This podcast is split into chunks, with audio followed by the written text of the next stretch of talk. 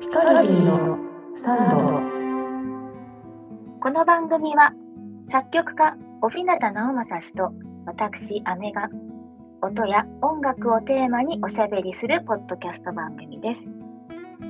なおさん今日もよろしくお願いします。よろしくお願いします。今日は何についてお話ししますか？今日は YouTube について話すのはどうですか？いいですね。まあ、YouTube 好きな人もいっぱいいると思いますけど、私の仕事にも役立ちそうです。では、今日もスタートです。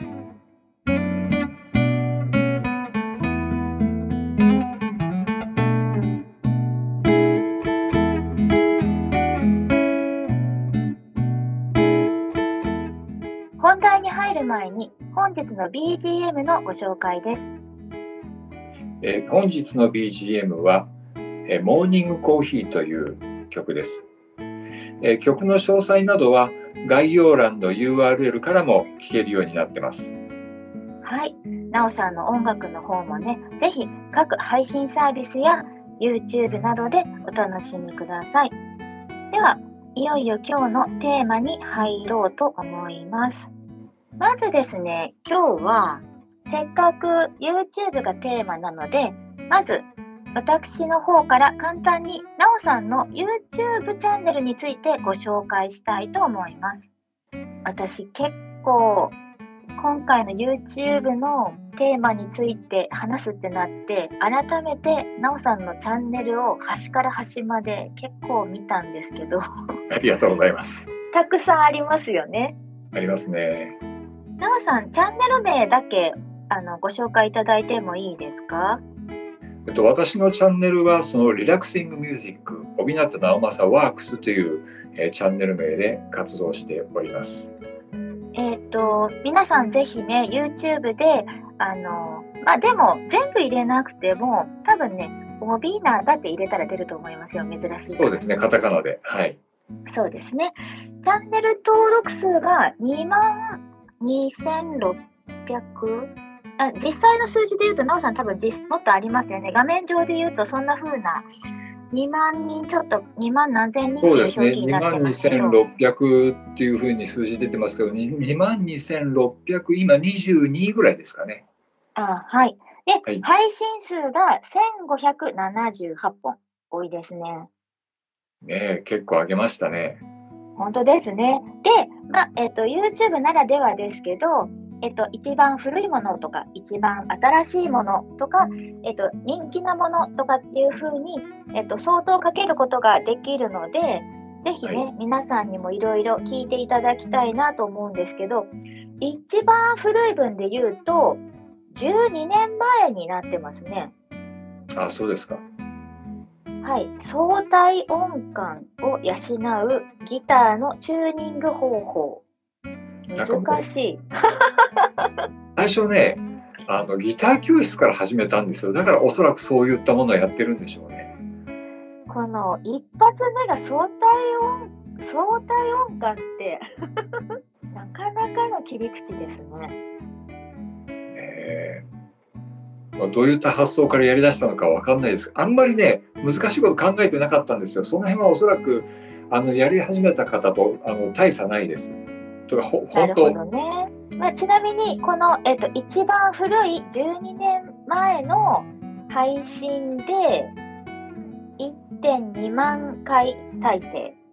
おー意外と言ってますね。うんうん。そうなんですよ。結構いってるんですよ。ねでえー、と YouTube だと一番人気な動画っていうのが見れるので今日はまずそれをね最初にご紹介してからテーマについてお話ししようかなと思います。タイトル長いんだよね。えーっとおしゃれカフェ音楽作業 BGM& リラックスアコースティックギターカフェミュージック詰め込みましたね。キーワード。でこれが、えー、と2014年に、えー、と配信された分で136万8468回再生されてます。ありがとうございます。すごいですね。ちなみにさっき一番古い分が、ええっと、12年前で1.2万回再生されてるって言いましたけど、はい。えっと、アメ調査では、これね、手で数えたんだけど、なおさんの1万再生超えって250本ぐらいあるんですよ。意外とありますね。まあ、まあ、これを一般のみな、まあ、視聴者の皆さんが聞いて、1578本中250本が1万再生超えてるっていうのを多いと取るか少ないと取るかっていうのはぜひいろんな方の YouTube をね見てみていただくといいかなと思います。ああ、なるほど。うんうん、多分これだけ聞いてもわからないと思うんですよね。そうですね。そう、今日は YouTube がテーマなので、ちょっとね、なおさんなんで YouTube やってるのっていうような話から、もう少し、少し、前回の自己紹介につながりますけど、はい。YouTube について、なおさんがこう思ってることなどを伺えたらいいかなと思ってます。はい。さっきね、スタートでギター教室をやってたっていうか、その、そもそもなんで YouTube やろうと思ったんですか？えっとね、あの、今からもう十数年前、えっと、Web2.0 って言われる頃って、アメさん何年前でしたっけ？そうですね、2.0でももう15年以上。経つような気がします。でもしかしたら18年ぐらい経つかも。その頃って、その素人の人でもホームページを作れるようになるホームページビルダーとか流行った時期ありましたよね。そうですね。2000年超えて2000 2005年とか2010年ぐらいかも、ホームページビルダーが流行ったっていうと。そうですよね。で、その頃に、え僕もね、えっ、と、まあ、いつかお話しするかもわかんないんですけど、ちょっと体調を壊しまして、えっ、と、自宅で何か、あの、仕事作業できないかなと思って、ホームページを作ってね、えっ、と、僕にできることなんだろうって、音楽経験だけはあったもので、あの、ギターに関するホームページを作り始めたんですよね。で、それで、ついてのホームページ？はい、ギターに関するそのギターの弾き方であったり選び方であったりとか。で、えーその中でもちろんそのギターの、えー弾き方、まあ、コードの押さえ方であったりその弾くと言ってもそのジャランって弾くストロークっていう弾き方であったりとかそのつまびくアルペジオっていうもしくはそのフィンガリング指を使って弾く方法なんか様々あるんですけどもそういったものを掲載していくうちにあの静止画だけではどうしても説明しづらい部分って出てくるじゃないですか。そうですね。でそんな中で動画を載せたいなって一番最初その自分で撮った動画、まあ、デジカメかなんかで動画を撮って貼り付けたりしてたんですけども動画を直接その、えー貼り付けてアップロードするとなると、えー皆さんもしかしたら、えーかなりご存知かもしれないですけどかなり容量を食ってしまうんですよね。そうですね。ですけどもその YouTube というものをを活用すればその YouTube の動画の下にその貼り付けるそのタグっていうものがあるんですよね。それを貼り付けるだけでいいのであのすごく便利だな便利な機能だなと思ってその YouTube を見つけてやるようになったんですよ。なるほど。まあ、確かにホームページ自体は動画をコロンと、まあ、サーバーって言われるところに上げても再生される仕組みがないと再生できないんですよね。そうなんですよね。なのでブラウザーで見てる人にどうやって再生させるかっていうとウェブの中に埋め込むと、まあ、当時で言うとなおさら難しいところがあったので、メディまあ、メディアプレイヤーとかもちょっと死語ですけど、なんかそういうなんかいろんな仕組みでみんな動画を組み込むってことをやる中で言うとやりやすくなる方法が YouTube に入れて、ま、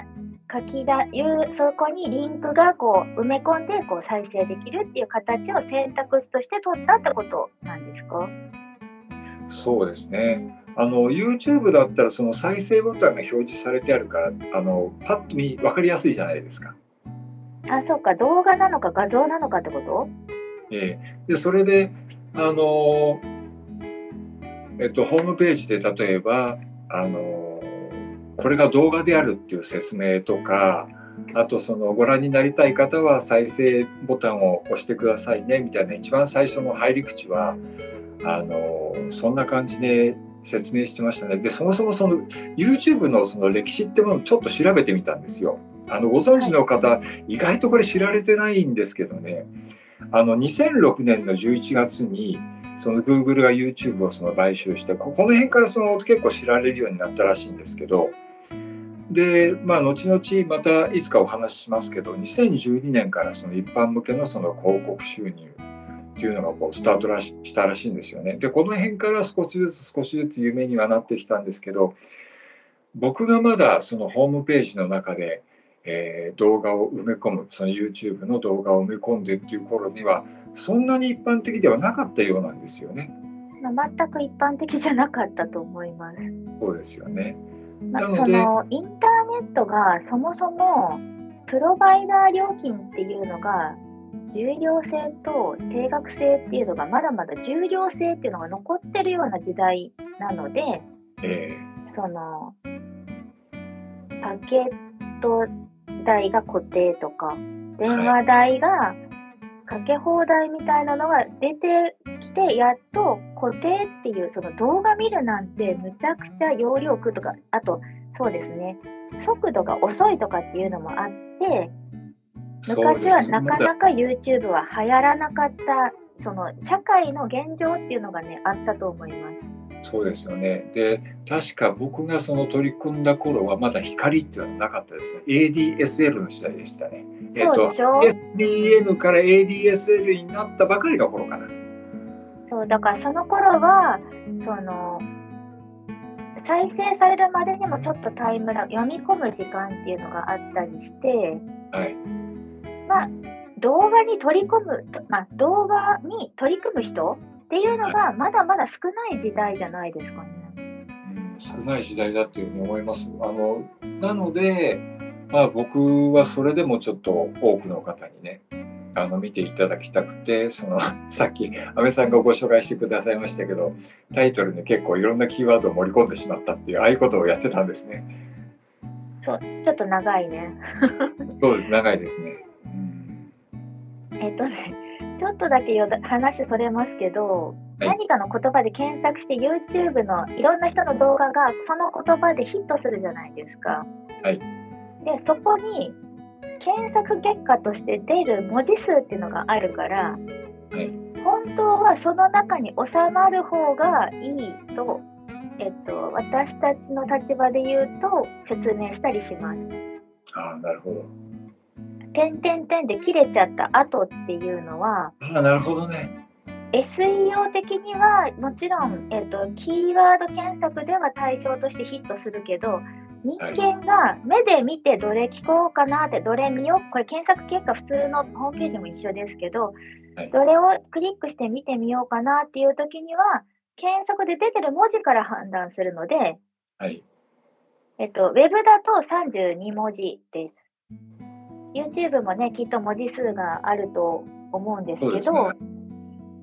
そう、ね、えっと、このね、さっき紹介した136万再生されてる分はカフェミューまでしか出てないの。スマホだとね。カフェミュージックとかジックが出てないです。ごめんなさい、ちょっと余談でした。えー、でも最初はギターでしょ？そうですね、最初ギターだけでしたね。それはその結構何テイクもやって自分で見直してで時間かけて撮ってたんですか？えー、っとそうですね。でも結構一発撮りが多かったかなと思いますね。まあ、そこに時間かけすぎる人は多分ねたくさん、えー、っと出せないんですよ。一本にすごく世に出すまで時間をかけちゃうとね。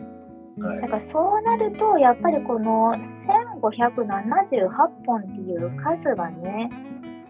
10年間で1年間に157本でしょ そうですね。そう、3日に1個ぐらい出してる計算ですよね。最初は本当に頻繁にね、毎日のように出してましたね。なるほどね。はい。そのどれぐらいやった頃からその再生回数が上がったなとか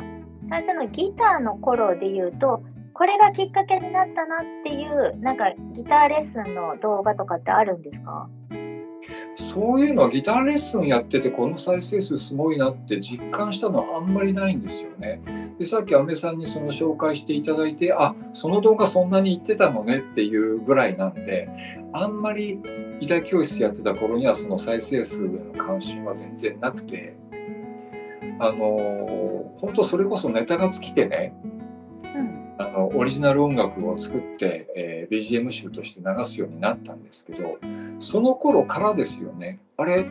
こういうのでも一番再生いくんだっていう、まあ、先ほどその250本余りありましたよってことだったんですけども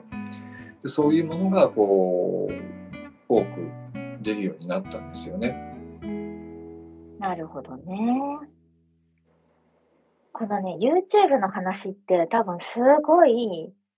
あの、私も質問したいことがあるけど、聞いてる人も、え、もう終わりっていうぐらい、あっという間に時間が過ぎちゃったんじゃないかと思うんですけど、はいそろそろ実はお時間で、ちょっとしか聞けてないけど、今日は一旦ここで終わりにして、なおさん、もう一本 YouTube の話、引き続きお話伺うでもいいですか？そうですねあのそういう機会ができればなというふうに思います。